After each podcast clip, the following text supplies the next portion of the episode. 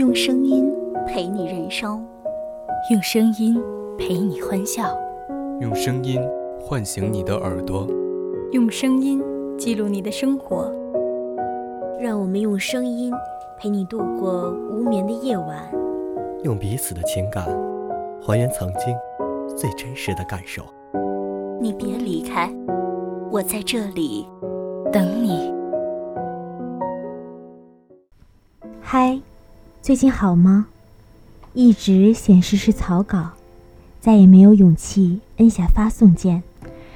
当连朋友的身份都失去，我才意识到从陌生到熟悉，再从熟悉到陌生是多么心疼的事情。谢谢曾经遇见你。大家好，我是实习主播桃子。我是实习主播丫丫，欢迎收听今天的清新细语。今天为大家带来一个关于青春的故事。许念念用钥匙把盒子打开，最里面装着一封信、游戏点卡和磁带，面上压着一张贺卡和某选秀节目的 pass 卡。看来他又在开始回忆过去了。徐念念慌忙地收拾。盖上盒子前，一个串着天长珠子的手绳掉了出来。关于这个手绳，要从2003年说起。徐念念初二那年跟着妈妈转校到 A 中，好巧不巧被分进了年级最差的班。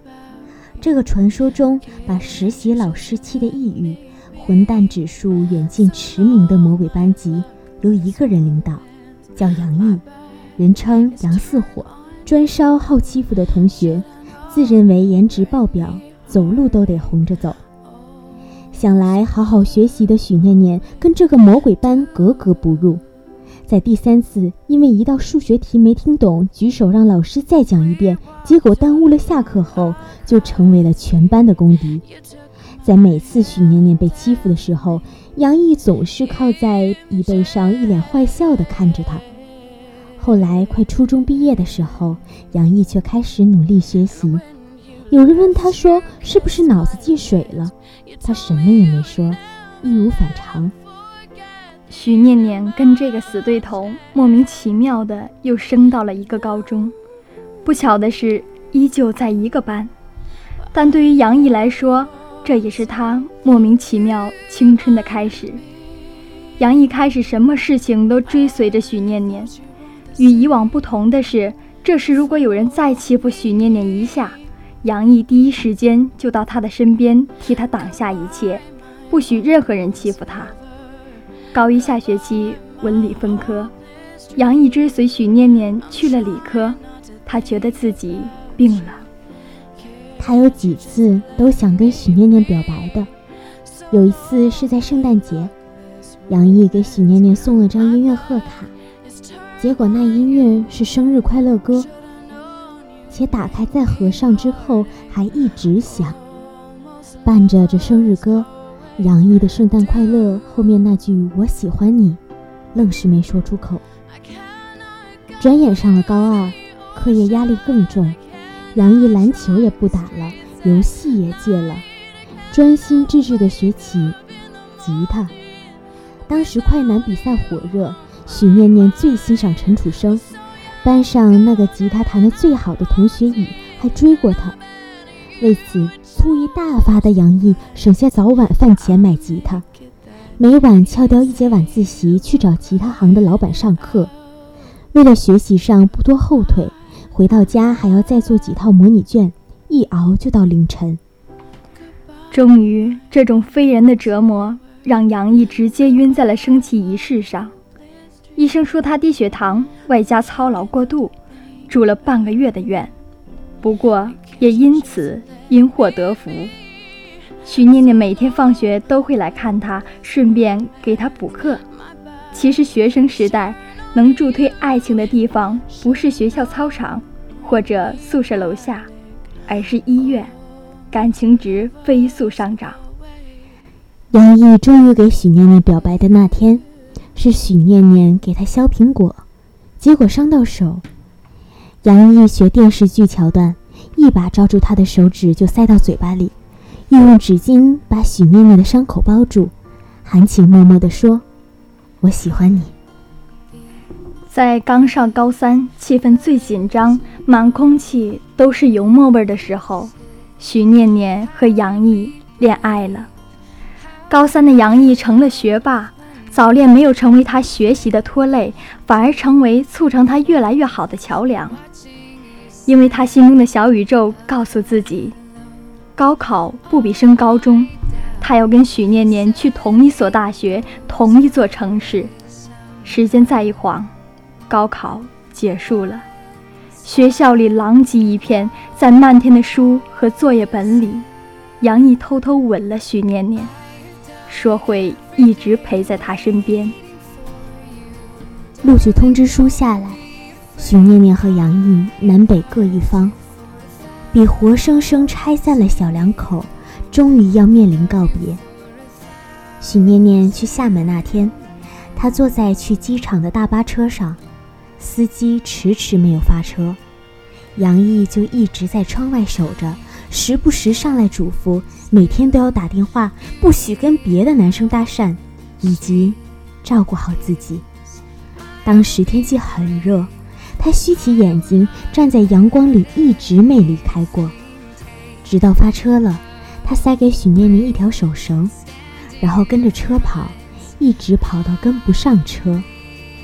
眼睛通红的许念念转过身，看见手绳上系着天长两粒珠子。大学的时间依旧过得飞快，四年的异地恋让这两个人多了许许多多的争吵与和好，机票与火车票。在同学们为就业奔波的时候，杨毅只身跑去上海报名了某选秀节目。结果在初试还没有见到导师之前就 out 了，说才华太单一。就在他准备离开的时候，在报名处看到了许念念。后来，他们以组合形式成功的通过了初试。杨毅弹吉他，许念念唱歌，一个阳光帅哥，一个忧郁美少女，黄金 CP，让众多女孩春心荡漾。他们在四位导师面前唱了一首一起写的原创，直接拿到了帕斯卡。杨毅说：“这首歌是唱给我女朋友的。”许念念当时就哭了。后来他们还是没有能进入到决赛，那张被杨毅过于紧张而揉皱的帕斯卡，成为了他送给许念念最后的礼物。那段记忆。要怎样才能抹去呢？造化弄人，就像电影里的主人翁得了脑退化症，慢慢忘记了很多人重要的人和事，慢慢忘记了很多重要的人和事，最后死去时闭眼的几秒，就跟刚出生时睁眼的几秒一样，完成一个轮回，什么都带不走，留不下，好像也挺好的。小巷子越来越通畅，许念念踩了把油门，车速快了起来。杨毅把袖子拽起来，露出手腕上的手绳，上面挂着两颗珠子，写着第九。许念念再也忍不住，眼泪像开了阀门，止不住的流。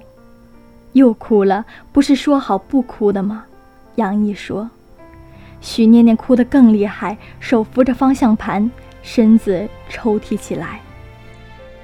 我陪着你呢，我喜欢你啊。许念念哭得已经听不见杨毅的声音，车头偏到了逆行道上，直到看来来向行驶的车，他才从虚晃的意识中回过神，猛地转动方向盘，再一抬头，凤凰山就在前方。他停好车下来，已经走了几步，才想起买好的菊花忘在车里，于是折返回去。副驾上已经空空如也。许念念穿着那身像是杨毅最爱的无脸男黑色风衣，手里捧着白色菊花，在灰蒙蒙的墓碑间穿行。许念念把菊花放在墓碑前，看见照片上满脸笑容的杨毅。回忆像电影里的蒙太奇，迅速将自己抛回那忘不掉的青春里，直到停在了四年前，徐念念第一次去北京，掩饰不住的兴奋，她扬着长长的脖子看山看水看高楼，却看不到身边开来的车。不过杨毅推开了他。后来许念念整理书柜的时候，听到一堆杂物里有音乐声。费了好大的力找出来，才发现是杨毅当年送给他的那张圣诞贺卡。过了这么多年，生日歌还在放着。他想起那个时候杨毅苦于如何跟他表白的滑稽样子，就觉得特别好笑。因为时间久了，贺卡中间的胶水开裂，他发现原来还有一个夹层，从里面掏出一封杨毅写的信。亲爱的许念念同志，有时我会想，我们明明是见面就互骂，特别见不得彼此好的人啊，但为什么现在会有种期待感呢？我好期待我骂你一句后你会回什么，期待我们再比一项东西，我输给你后你那得意洋洋的样子，期待你今天会走哪条路，校服里面会穿哪件衣服。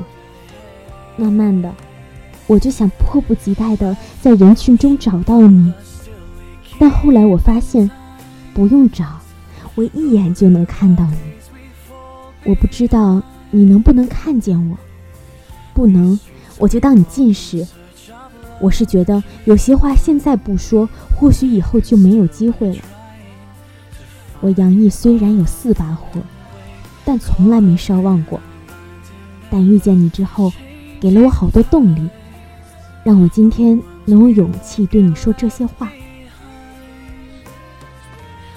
我想一直陪在你身边，比到老，吵到老。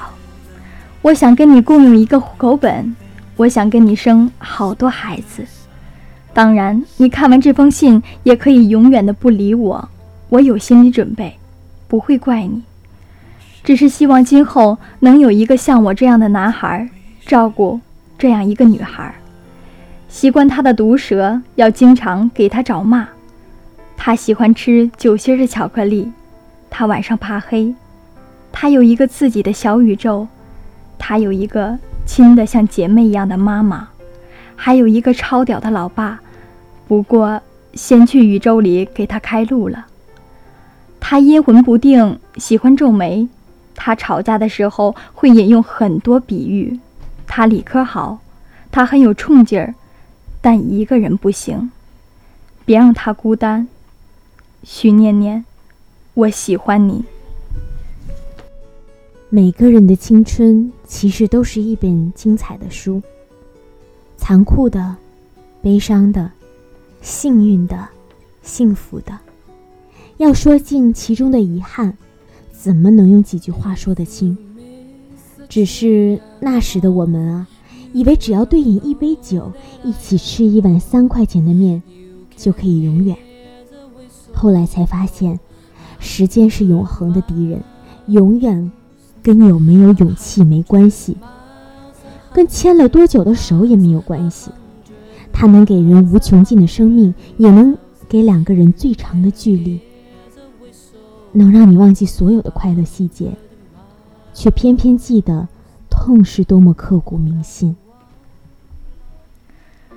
只是后来我们绕了很多圈，却再也没有遇见那个能跟我喝酒、吃面、亲我会脸红的人了。我们一起追过的距离，江直树是真的爱着袁湘琴，李大人是真的爱着程又青，志明是真的爱着春娇。但你别忘了。那时的我，是真的爱你。我是实习主播丫丫，我是实习主播桃子，代表导播曹明媛、明博、林雨林，感谢你的收听，我们下期见。